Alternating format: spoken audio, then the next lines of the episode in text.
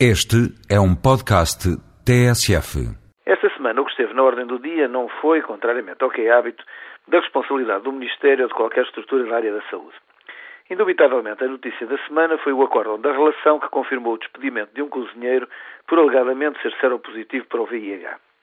Ao que se sabe, a história não terá sido completamente bem contada e algumas tecnicalidades ou circunstâncias intrínsecas ao processo judicial terão contribuído para o insólito desfecho.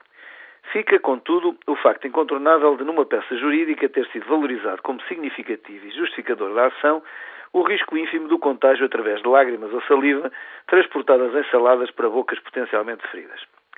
Pensava-se já ser pacífica a improbabilidade, para não dizer impossibilidade, de tal tipo de contágio. No entanto, nas páginas da nossa jurisprudência teve acolhimento como argumentação baseada no facto de o risco existir e não ser, por conseguinte, nulo. Compreende-se que na esfera da filosofia, da construção teórica do pensamento, um risco deve ser encarado como tal e, portanto, não pesável ou mensurável quando base de uma conclusão. Mas a vida humana decorre no terreno do concreto e um risco ínfimo é um risco ínfimo e um despedimento é um despedimento.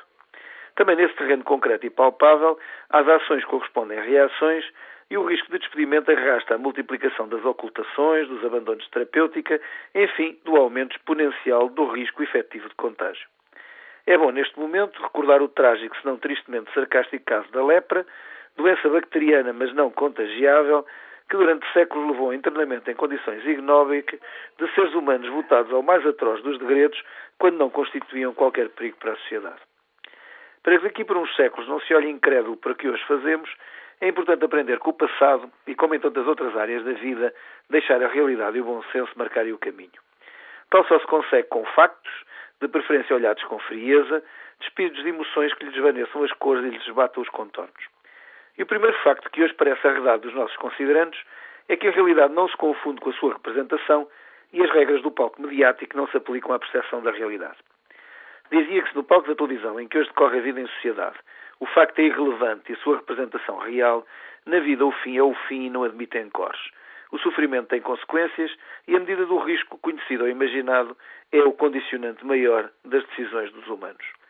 Se no palco mediático todos tendem a ser belos, jovens e saudáveis e a morrer como tal, na vida real cada um é o que é e a trajetória é condicionada pelas múltiplas perdas e incapacidades que cada dia comporta.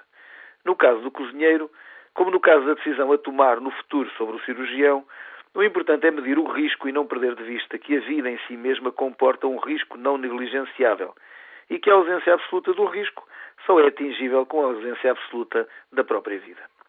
Há sempre em cada momento do viver um risco genérico que é aceitável e imprescindível a cada um aceitar, para que seja possível a todos o ato simples do viver. Para os decisores, sejam eles políticos, médicos ou judiciais, o importante é o esforço difícil de, em cada momento, em cada decisão, ter firmes os pés bem assentos no chão.